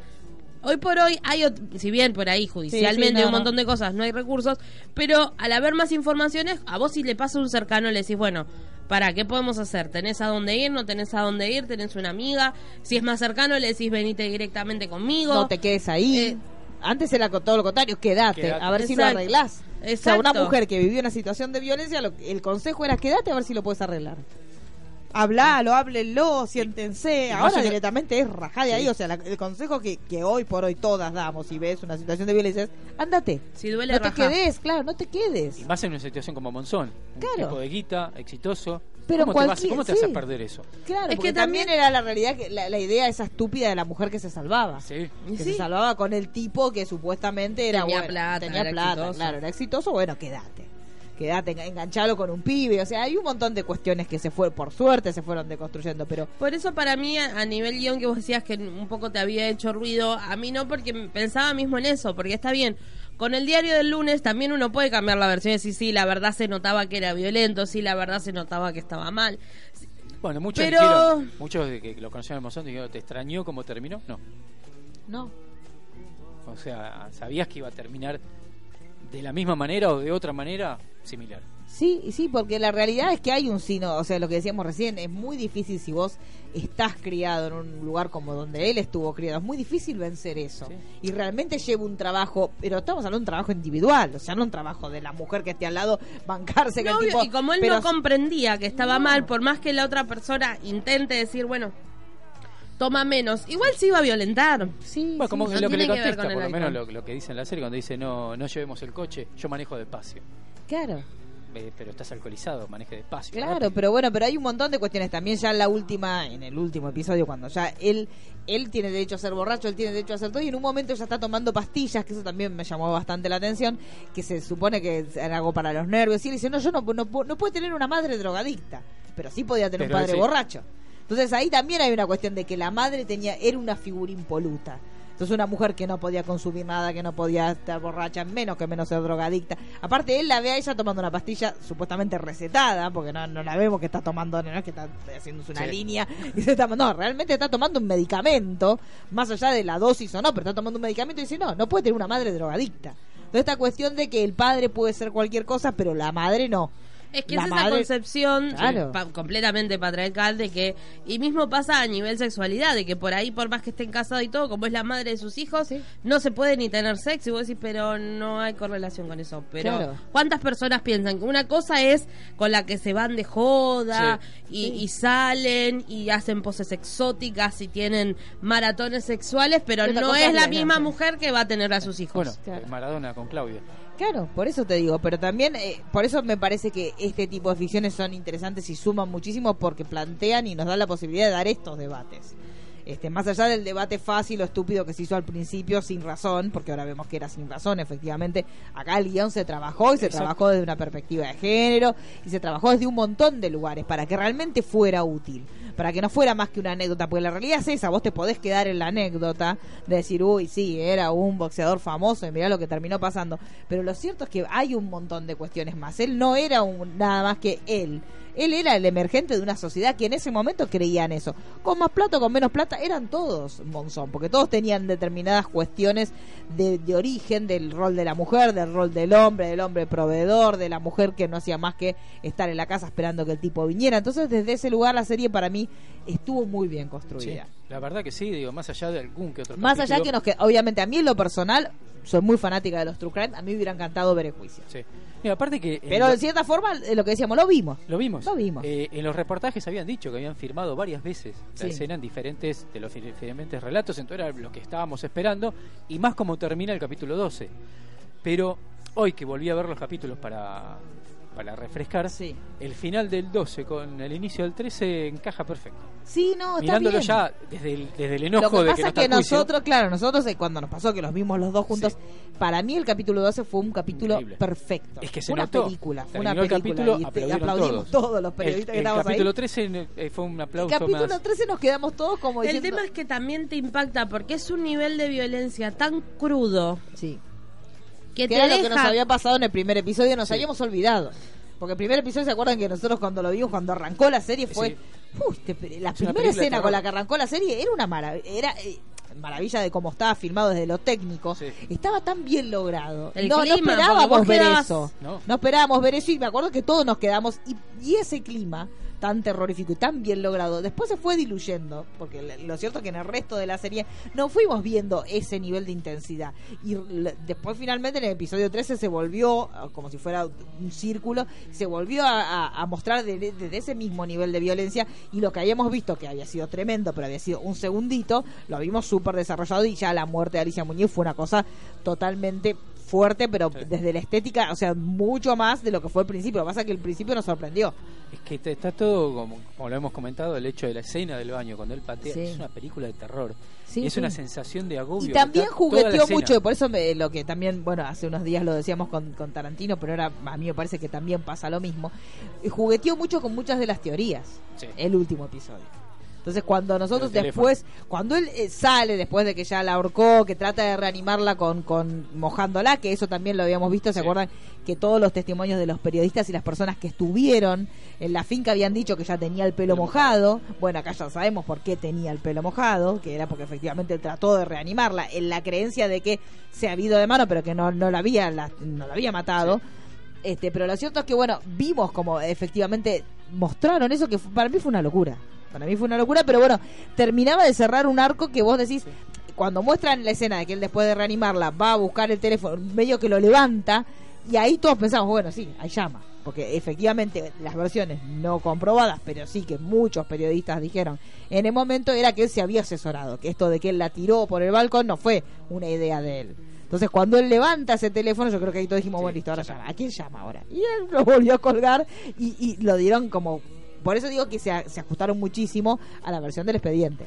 Lo que Es nosotros que el tema es que, digamos, si bien toda la... la los 13 capítulos tuvieron mucho también de, de- de todo lo que se rumoreaba. Eh, yo creo que también por una cuestión legal, calculo yo, se, se decidieron quedarse directamente Sí. en lo que es el expediente, porque es complicado involucrar gente Y en sabe pequeños si detalles de estas cosas como lo del teléfono, lo de la mochila con la ropa. Por eso, no, igual para mí lo hicieron como para decir, sabemos que está esta teoría, pero como no está aprobada, no la vamos a tocar. Porque, la Porque realidad es es, fuerte esa. decir, sobre todo en eh, cómo, que, digamos, con lo que se cuida Olmedo, mismo con el tema Sí. de las drogas, que viste que que oficialmente como que no se blanquea O sea, por algo es era es muy fuerte Hermida, decir, o sea, la en vez de decir Olmedo involucrar de que Monzón digamos, asesorado. con el cuerpo ahí llamó a Olmedo para que lo asesore por más que digan que era Armida es muy fuerte Sí. entonces yo creo que también estuvieron Sí. muy muy vivos en decir bueno te coqueteo con los rumores pero esto es lo que está en el Sí. expediente Pero me enseñó y el es- expediente. Por es- eso, lo que decíamos, no nos mostraron el juicio, pero en cierta forma sí. Porque terminamos como demostrando que sí, efectivamente, él fue preso Sí. por homicidio y fue lo que se vio Sí. en, el, aparte, en el, escena. el capítulo 12 termina como son diciendo que tiene que, la jueza diciéndole, bueno, empiece a contar desde que Alicia llegó a Mar del Plata. Claro. Y ahí Y el arranca. capítulo arranca así. Sí, sí, sí. Así que en ese O sentido sea, fue impecable. Viéndolo de vuelta después del enojo, Sí, sí, nada, encaja. Sí, es que si lo ves de corrido Sí. encaja, porque él en teoría tiene que contar, está bien. Yo no creo que, bueno, sí, porque si él sostiene que se le fue la mano, es quizás la última parte no, porque él nunca admitió que se tiró, él sostiene que se cayeron juntos. Pero fue, va, qué sé yo, siguió el mismo hilo de, de toda Sí. la, la temporada. Sí, sí, sí, sí. O sea, eh, Y marcando una postura aparte, digamos. Eh, el cuidado de en cada capítulo tener eh, la placa del 144, Sí. que Canal Space en la transmisión de- del episodio, en los momentos de violencia, esté el número ahí. Después uno puede debatir cuestiones que tienen que ver estructurales con la economía y lo que pasa en Argentina específicamente. Pero brinda recursos. Después, cuánto funcionen o no es otro no, tema. pero la Pero realidad es que es una ficción que se está asesorando, pero tampoco es, eh, también siempre lo decimos esto, no es la función de ninguna novela, de ninguna serie, eh, terminar educándote. O sea, la realidad es que es buenísimo cuando en estos casos sí pasa. Sí, pero la disparador. realidad es cuando, por ejemplo, como lo, lo discutíamos con 13 razones, tampoco la función de 13 razones era terminar con el suicidio adolescente. No. No. La realidad sí es que lo que fue lo que perjudicó fue que la acrecentó.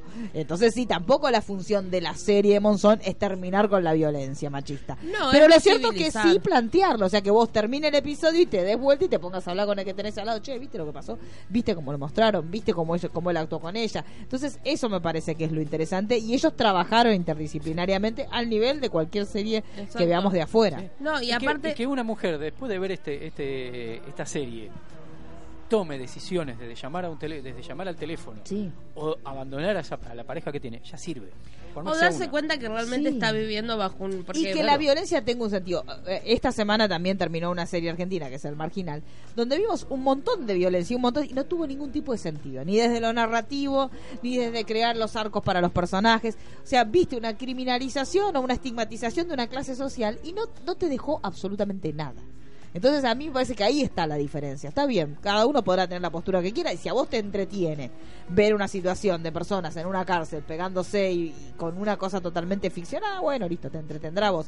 Pero yo prefiero más este tipo de ficciones, donde tenés, se nota que los personajes están trabajados y se nota que también te muestran la realidad como para que vos te identifiques.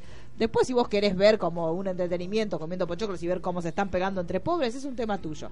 Pero a lo que yo voy es que acá sí notas que hay un desarrollo narrativo que tiende a contarte una historia desde el expediente, no meterse en un lugar bastante más complicado que eso, porque la realidad es que lo- todo lo que nosotros ahora podemos debatir son todos los programas satélites, que eso pasa mucho en Argentina, que todos opinan sobre lo que vos viste en el episodio y un montón de gente que en su momento no abrió la Sí. boca. Eso es una realidad. Ahora que aparezca gente que diga, fui testigo de una golpiza 30 años después, por lo menos es raro. Es raro. Por lo menos, Es raro. mínimo raro. Entonces, a- a- nosotros tenemos mucho la cultura del satélite, de todo, aún el programa más insignificante tiene dos o tres programitas satélites que hablan sobre eso. Entonces era obvio que con esto iba a pasar. Sí. Pero la realidad que fue raro. Y la mejor manera la encontró eh, Space con esos mini especiales. Los minis especiales, volver a pasar la Mari, eh, claro. el, el- el mismo día que pasaban cómo se firmó la Mari, volver pasarte la Mari en- enseguida, que bueno, tuvo la volvieron a pasar otros canales. No, entrevistar a Susana Jiménez. Claro. Sí. Eh, A Lucho Avilés. Lucho Avilés que y digamos y hablar de digamos no solamente la producción sino también hablar de todo lo que se habló en la época porque es en uno de los especiales de Space donde Lucho Avilés desliza lo del eh, digamos que Olmedo asistió a Monzón. Entonces te muestran como las dos caras si bien el expediente es lo que más predomina dentro de la serie se habló de un montón de cosas y, y la serie no hizo oído sordo dijo bueno y está bueno porque también, si bien hay muchas personas que sabían el caso, lo vivieron como ustedes, que les tocó ser chicos en los momentos donde en la tapa estaba el cuerpo de Alicia Muñiz, hay otra generación que no tiene ni idea y que por ahí hasta tienen que googlear quién es Monzón. Entonces te dan también como las herramientas para que eh, empieces a, a reconstituir esa, esa época y entender cómo los medios se habían manejado, qué es lo que se había dicho, quién era él, hasta dónde había llegado. Porque si bien él eh, venía de, de, de una Santa Fe muy pobre, llegó a ser una de las primeras grandes celebridades internacionales sí. que poco tenían que ver justamente con el arte, Sí. por así decirlo. Entonces, digamos, Y el- logró meterse con cero capacidad, porque vos ves, directamente vos ves la película y decís, no tienen la capacidad para... Básicamente los personajes los armaban a su- a- para él. Entonces él hacía de sí mismo. Vos mirás la Mari y está haciendo de él. Sí. No, está, no está componiendo un personaje. No. Es Carlos, el cholo en este caso. Pero bueno, que va, que conoce una mujer. Pero vos, yo me lo imagino Tiner que se debe haber vuelto loco tratando de dirigirlo. Pero no solamente por la anécdota estúpida, si se besaban de más o no se besaban de más. No, pero un mismo también retomó esos rumores de época. Digamos, la serie fue muy cuidadosa y así como ayer en, el- en el especial que hicimos de Once Upon a Time hablábamos de esa oda a Tarantino, a, a Sharon Tate, también está bueno que la serie logra reivindicar la figura de Alicia Muñiz, Sí. porque siempre fue el caso Monzón. Esta Siempre- vez se empieza a hablar más Sí, de ella. Claro. Y es como lo de Sharon Tate. Siempre que se habla de Sharon Tate se habla de la muerte. No, de y se hace una revisión de, de, de un crimen que hubiese, si hubiese mane si hubiese pasado actualmente, se hubiese manejado de una manera Distinto. completamente distinta. Entonces, también está bueno hacer una revisión porque fue un caso que, más allá de, de, de la farándula y todo el amarillismo que surgió, realmente marcó un antes y un después en, en la Argentina. Más allá de, vuelvo a repetir y hacer no la importa, salvedad estamos en un camino no. A, estamos digamos, camino a algo. fue eh, realmente algo que, digamos, a nivel judicial, a nivel mediático, generó un, un, un primer quiebrecito que en realidad, si bien siempre se habló de- del caso Monzón, ya al último tiempo se empezó a revisionar el caso y en cada aniversario se hacía hincapié en el hecho de que había sido un femicidio y fue en realidad el primer femicidio conocido, porque uno no dice que a partir de ese año empezaron a matar mujeres, digamos. Fue el, el- el más mediático hasta el momento. Entonces también está bueno porque es como ese mimo, mimo por decirlo de una manera, a- a- reconocimiento, un claro. reconocimiento al decir, bueno, a su familia y también lo que decimos siempre y ahora ya como cerrando todo este el hecho de que ella hizo supuestamente todo bien. O sea Alicia Muñiz no fue una víctima que se sorprendió un día porque la mataron que iba caminando y le pegaron un cuchillazo en la espalda. Era una mujer que supo desde un principio lo que era una relación violenta y actuó como te supuestamente había que actuar. Obviamente no hay un manual de la víctima No. pero la realidad es que ella sí hizo todo lo que supuestamente como una persona le daría un abogado todos le darían el consejo de bueno denuncialo eh, eh, anotalo llama a la policía fíjate como le había dicho eh, su propio abogado empezá a anotar lo que él te hace empezá a tener un registro entonces ella realmente me parece que desde ese lugar también lo que te demuestra es que tenemos que es muy difícil llevar una vida con una situación violenta de lado y que por más que vos hagas efectivamente todos los consejos que te den los profesionales entre comillas te puede pasar y vas, puedes terminar como Alicia Algo que justo está pasando en este momento, que es la, la historia del tema de Canigia y Mariana Sí. Nanis, que la abogada de Mariana Nanis dice, tenemos pruebas. Claro. Lo más importante que hizo Alicia, que generó las pruebas. Claro, pero igualmente lo que te das cuenta es que nunca es suficiente. La realidad Sí. es que por- por- no es que el mensaje sea desalentador, pero es real. O sea, eh, Alicia tenía todo a favor. Pero Tenía pruebas, Sí. no, no solamente, porque vos también podés tener, yo puedo guardar fotos de hace 10 años de cómo me, me cagaron a palos, pero lo cierto es que si yo no la llevo a la justicia, no me Sí. sirven de nada. Pero Alicia hizo eso. Pero- o sea, Alicia tenía pruebas y tenía Y también. había ya- ido a la... Llamar a la policía que te va otra vez está borracho, tú, y Sí. te corte. Pero eh, eh, su diario íntimo terminó ayudando al juicio. Terminó Entonces, yendo a juicio, pero la realidad es que, claro, Tarde. obviamente es como que te, sí, la flor que tenés en la tumba es, tiene Sí. rico perfume, pero lo ideal sería que no tuvieras tumba. Entonces la realidad es esto, lo que hizo Alicia estuvo bien, pero no fue suficiente. Que no le alcanzó. No fue llegó suficiente tarde. porque también, lo que decíamos, tenía una sociedad enferma al lado de ella. Porque la realidad es que no es, uy, sí, otra vez Carlos Borracho. No, ¿qué otra vez Carlos Borracho? Saquen a esa mujer de ahí. Ya, sáquenla. Entonces, no, eh, pasa por ahí la cosa. Sí, o sea, es un reflejo de, alerta. de, de, de- de la sociedad. Claro, basta de naturalizar el, uy, otra vez está borracho, uy, otra vez está drogado. ¿Y qué pasa otra vez? La realidad es esa, también los tipos se drogan para hacer lo que quieren, esa es la realidad. O sea, no, no es, uy, está drogado y le nace un espíritu maligno porque está drogado. No, la realidad es que el tipo, porque se drogó, es más fuerte de lo que en esencia es. Entonces, la realidad es esto, más allá Sí, tiene de menos te- filtro. claro, Entonces, si él ya considera que pegar Claro. está bien, imagínate con menos filtro. Claro, pero la realidad es esa, más allá de que vos tengas pruebas o no tengas pruebas, la realidad es que se tienen que arbitrar los resortes en la sociedad y en las instituciones que están para eso, para que vos la prueba, más allá de... Porque la prueba ya llega cuando todo es tarde. La realidad es esa, si vos tenés la prueba de que tenés un ojo colgando, es porque primero te dieron un piñón terrible que no te lo tendrías que haber comido. Entonces, el tema es ese, la prueba llega cuando el hecho ya se cometió.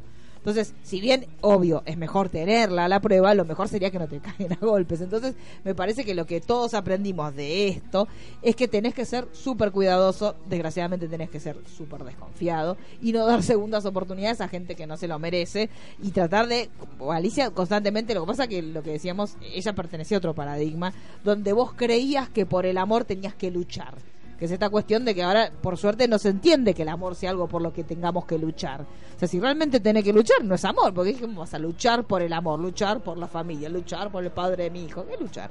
Entonces, Alicia realmente tenía esa idea de, pero porque vivió en una sociedad que era así, donde realmente el amor se luchaba, el- el- la fidelidad se construía, y no, no la tenés, y vos tenés que estar atrás del tipo que está con vos para que no haga algo, y bueno, no es tu responsabilidad. La realidad es que la relación está mal, de momento vos tenés que andar persiguiéndolo por todos los lados. Entonces, también pasaba esto. Sí. De- era que- una sociedad enferma en un montón de Es, cuestiones. es lo que decimos siempre, hay que ir al pasado a cómo se Claro. las cosas. O sea, nosotros somos hijos de padres separados y en esa época era tener lepra. Sí, sí, sí, sí. Era, era muy raro. que En el, en el grado había uno o dos.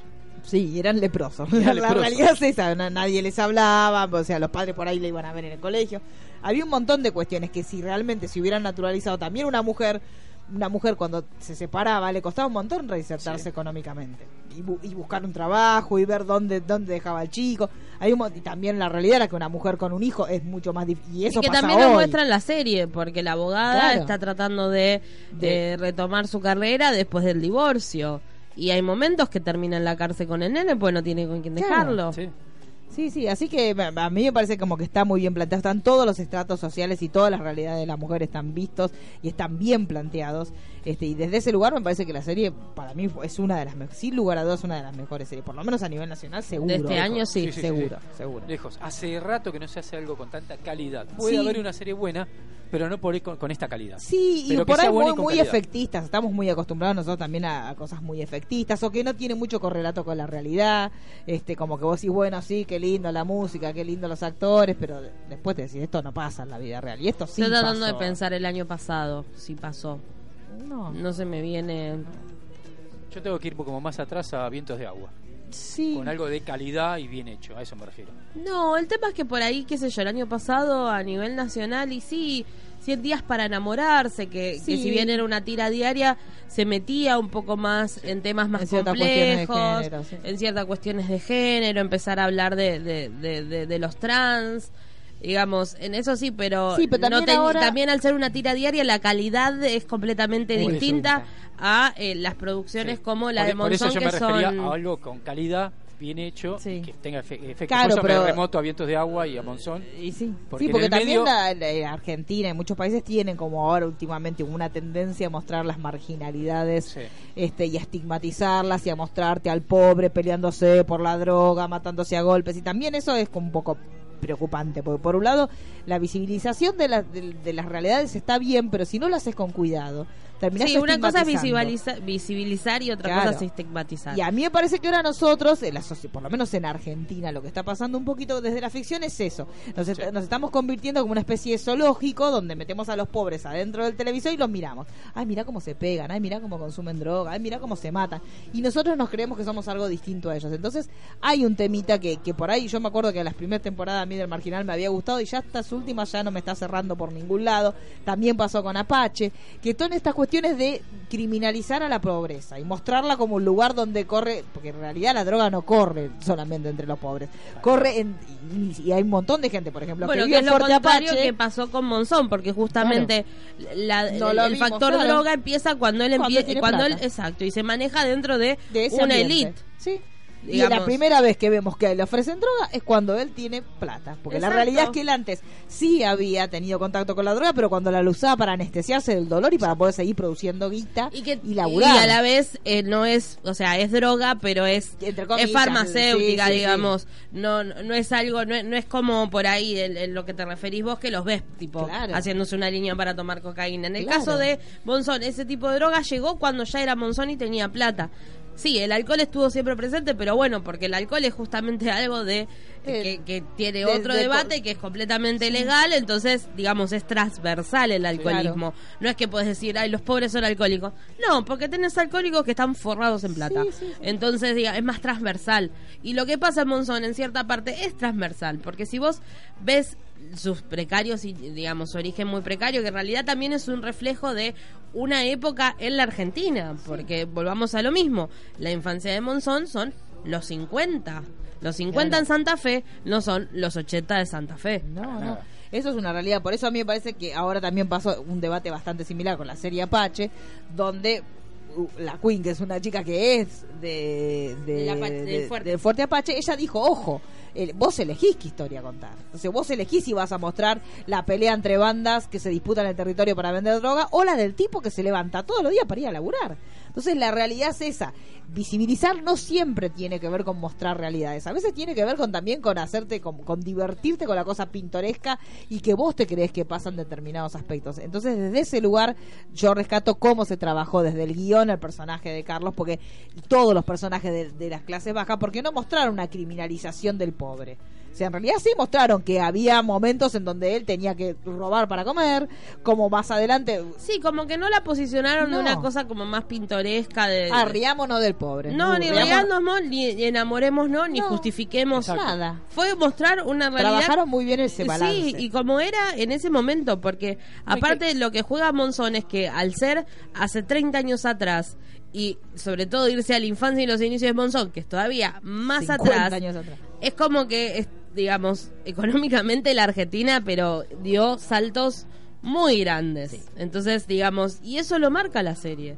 Entonces, eh, me parece, es muy redondita, muy, muy, Sí. muy, muy cuidada, muy redondita y muy, muy consciente del mensaje que querían dar, que ellos querían meter una cuestión de género y no caer en la porque la fácil hubiese sido agarrar todos los rumores y chismes de la época sí. Sí. también lo Sin hubiésemos ninguna visto, responsabilidad. pero sin Mm. ninguna y no ellos decidieron digamos ser lo más cuidadosos posibles entonces la verdad que, que yo aplaudo Monzón y fan Yo, yo creo que lejos es la serie más internacional de las que se hizo acá. Sí, sí, sí, sí. Que puede ser una serie yankee. Sí, Perfectamente. sí, sí, sí, Y, y está muy bien, desde la dirección es una mm, tremendo, se nota también el presupuesto que hay en la serie, que se nota muchísimo, pero Más allá de algún error de espacio-tiempo. sí, o algunas cositas en algunos lugares, bueno, pero son la mínimos, verdad que son mínimos. está impecable. El teléfono Sí. que había era el teléfono que había en ese Sí, momento. La sí. tele que había era la tele que había en Sí, ese hubo momento. algunos mínimos descuidos en locaciones, pero bueno, es no invalidan el resto del Que trabajo. es muy difícil en Argentina filmar algo de época. Sí, obviamente. Casi no hay. Ya no, Saltelmo es lo único que queda. No, por eso, por eso. O sea que es muy difícil. Pero bueno, Contentos. contentos. Terminó muy bien la serie, nos, nos dio lo que lo que temíamos, lo que queríamos y no lo que temíamos, que también era al, al principio de la serie mucha gente había tenido temor por Sí. cómo se iba a encarar el tema de género, que es muy complicado. Hay que aprender a no gritar antes de tiempo. No, siempre, eso siempre, ya lo decimos siempre, lo dijimos ayer cuando hablamos de Once Upon a Time, Sí. lo decimos hoy otra vez, pero la verdad que una gran serie, así que los que no la hayan podido ver, pueden verla, también pueden ver los especiales en el canal este, de Space, todos los videitos en YouTube que han subido después de cada emisión de los tres episodios, siempre hubo un videito después que explicaba desde algún lugar. Los primeros episodios fue, por ejemplo, Miss Bolivia hablando desde el punto de vista psicológico, después fueron algunos periodistas de- deportivos, Sandino. otros periodistas de espectáculos, y gente que lo había entrevistado a él, gente que lo conoció, así que pueden ver eso, pues pueden ver Furia, que también fue una, se- un especial que hizo sobre la carrera deportiva de, de Sí, Monzón. que hay varios episodios Sí. y en uno de esos está la entrevista a, a Susana Jiménez, eh, así que tiene mucho material. Sí, hay muchísimo lo, lo que material. dijimos, lo que dijimos, hay que entender el contexto Sí. y el, al protagonista. Siempre. De dónde viene, de dónde, a, a dónde fue y dónde terminó. Exacto. Bueno, Así que Llegamos hasta acá. sí. eh, la semana que viene, no sé. Veremos. Veremos Veremos, chicos. Hay muchas cosas que quedan. que- Nos dedicamos tanto a esto que quedaron un montón de series un en el montón camino, series. chicos. Así, Así que después veremos. Ya vamos a, a retomar. Mi nombre es Mariano Core, arroba mcore71. Mi nombre es Marisa Cariola, arroba Cariolita. Y mi nombre es Daniela Failiase, arroba Dani Failiase. Nos vemos la semana que viene. Listo. Chao. Siento el aire que